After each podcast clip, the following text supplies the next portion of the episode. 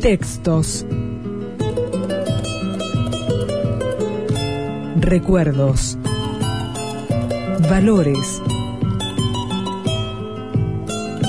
Sensaciones. Personajes. En el 2000 también. También. Las últimas palabras.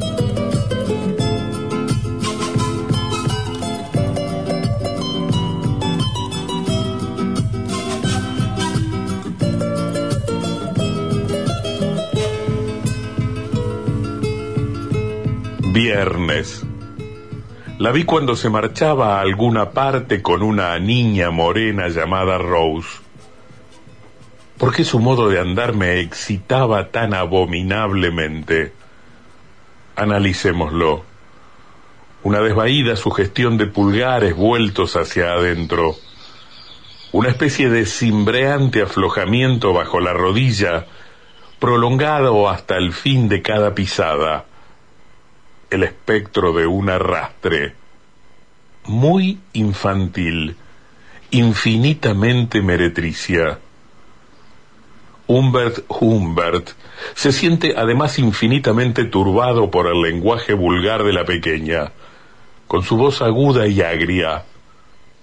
Después la oí gritar redomadas sandesis a Rose por encima del cerco. Pausa. Ahora tengo que irme, nena. Sábado. Principio caso corregido. Sé que es una locura continuar con este diario, pero escribirlo me procura un peculiar estremecimiento. Y solo una esposa enamorada podría descifrar esta letra microscópica.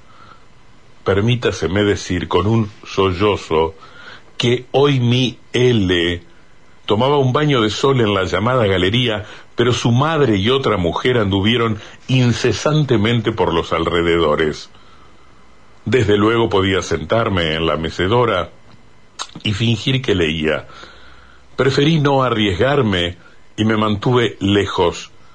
Temía que ese miedo horrible, insensato, ridículo, lastimoso, que me paralizaba pudiera impedir que diera a mi entrada un aire fortuito.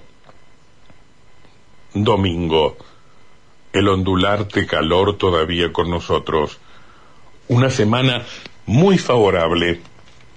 Esta vez escogí una posición estratégica, con un obeso periódico y una pipa nueva en la mecedora de la galería antes de que llegara L.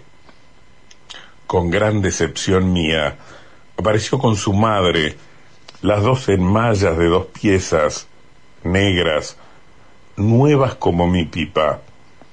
Mi amor, mi adorada estuvo un momento junto a mí y olía casi como la otra niña de la Riviera. Quería las historietas, pero más intensamente, con armónicas más ásperas, un olor tórrido que me puso en movimiento de inmediato.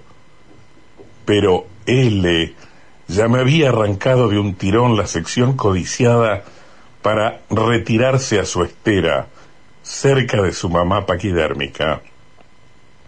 Allí mi belleza se echó boca abajo, mostrándome, mostrando a los dos mil ojos desorbitados en mi sangre, sus omóplatos ligeramente prominentes y la pelucilla en la ondulación de su espinazo en silencio, la alumna de sexto grado disfrutaba de sus historietas verdes, rojas, azules.